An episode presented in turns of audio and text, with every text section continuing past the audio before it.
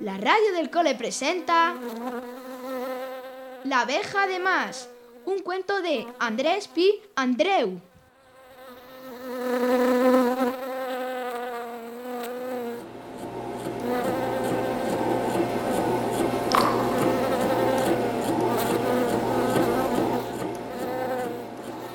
Un día, las abejas se reunieron en el panal para discutir por qué siempre trabajaban tan apretujadas y no tenían espacio ni para hacer un sudoku o jugar al parchís o a las damas.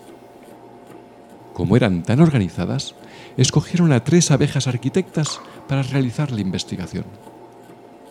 Hexágono. Solo abejas autorizadas. Prohibido acceso a cuñados, amigos de primos y menores de 10 días. Espere su turno detrás de la línea roja. Autorización por escáner de antenas.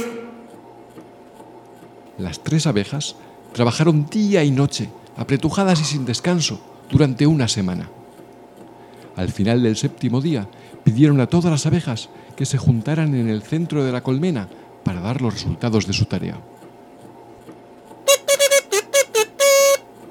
Después de una labor infatigable y tremebunda, llegamos a la conclusión de que la cantidad de cuartos para guardar la miel son los necesarios. Pero cuando contamos los dormitorios, llegamos a una preocupante, odiosa y escalofriante conclusión.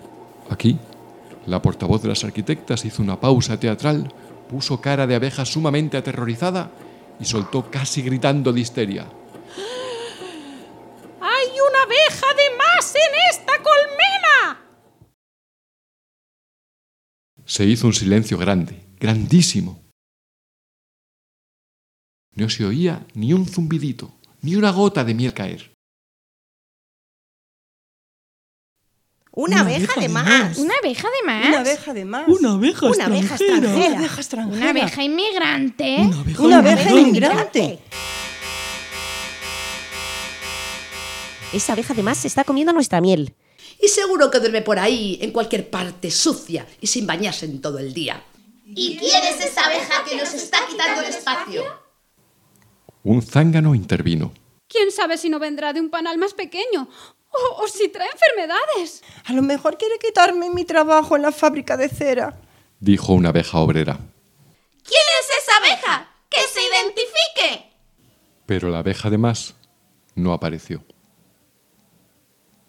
La abeja matemática propuso ponerle un número a cada abeja, pero a nadie le gustó la idea de ser la última. La abeja abogada propuso confeccionar pasaportes y certificados de nacimiento. Abeja nacida en colmena federal certificada.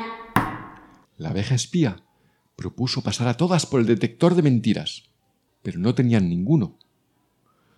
A algunas, incluso, se les ocurrió la idea de que una abeja lingüista escuchara el zumbido de todas las abejas del panal para detectar a la abeja de más por su acento extranjero.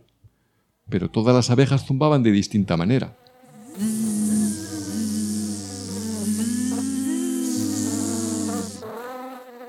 El jaleo fue en aumento, y aquello parecía a un avispero. Demos una oportunidad a la abeja extraterrestre. No veo nada. Mm, ¿Alguien puede decirme si soy una abeja? hasta que intervino la abeja madre. A ver, amigas, ciudadanas abejas, ¿no todas tenemos antenas? ¡Sí! ¡Todas tenemos antenas! ¿Y no todas tenemos rayitas amarillas y negras en la barriga? ¡Sí! A ver, ¿y no todas tenemos aguijón y traemos néctar de las flores y fabricamos miel? ¡Sí! Entonces, queridas abejas, ¿no será más bien que falta un dormitorio en el panal? ¡Sí! Y todas emprendieron la tarea de construir un lindo dormitorio de cera para la abeja de más. Proyecto construcción de nuevo dormitorio.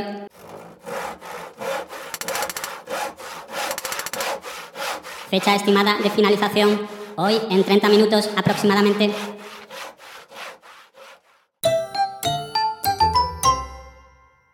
Por cierto, nunca se supo quién era esa abeja, o si todo había sido un error de cálculo.